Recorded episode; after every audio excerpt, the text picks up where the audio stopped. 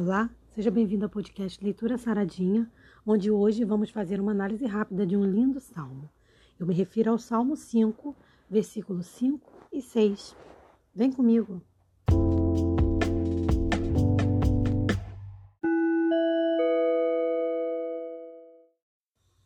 Os loucos não pararão à tua vista. Odeias a todos os que praticam a maldade. Destruirás aqueles que falam a mentira. O Senhor aborrecerá o homem sanguinário e fraudulento. Para a gente entender o contexto desse salmo, é importante entender que Davi, que é o autor desse salmo, do, do Salmo capítulo 5, ele tinha plena consciência de que ao seu redor existia muita violência. Então, os homens com quem Davi guerreava, os homens com quem ele lidava, eram homens violentos.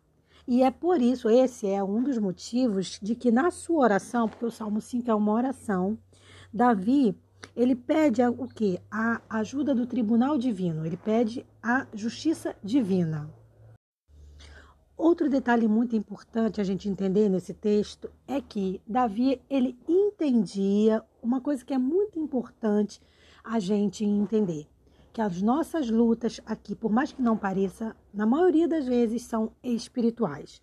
Então nós vivemos num mundo espiritual onde as nossas lutas físicas não são só físicas. Vou explicar melhor. Davi, ele era perseguido por Absalão, seu filho.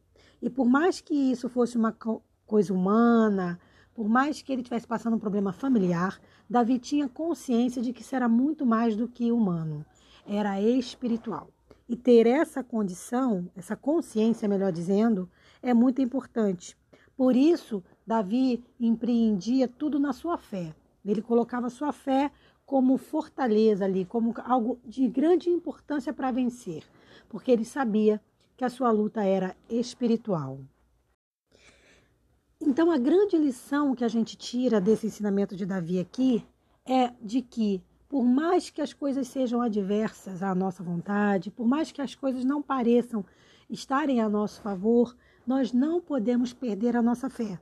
Quando ele diz, no verso 6, destruirás aqueles que falam a mentira, o Senhor aborrecerá o homem sanguinário e fraudulento, ele está dizendo, a resposta virá.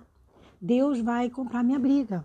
Então é a Deus que a gente tem que entregar nossas lutas sejam elas de, no âmbito familiar, sejam elas no âmbito financeiro, sejam elas no âmbito físico, emocional.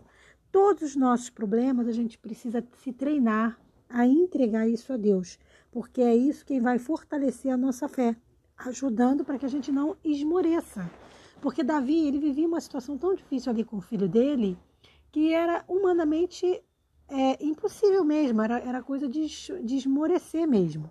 Mas ele continuava perseverante na fé porque ele entendia a sua luta como uma luta espiritual e ele sabia que para ser vitorioso, somente estando ao lado de Jesus, somente estando ao lado de Deus.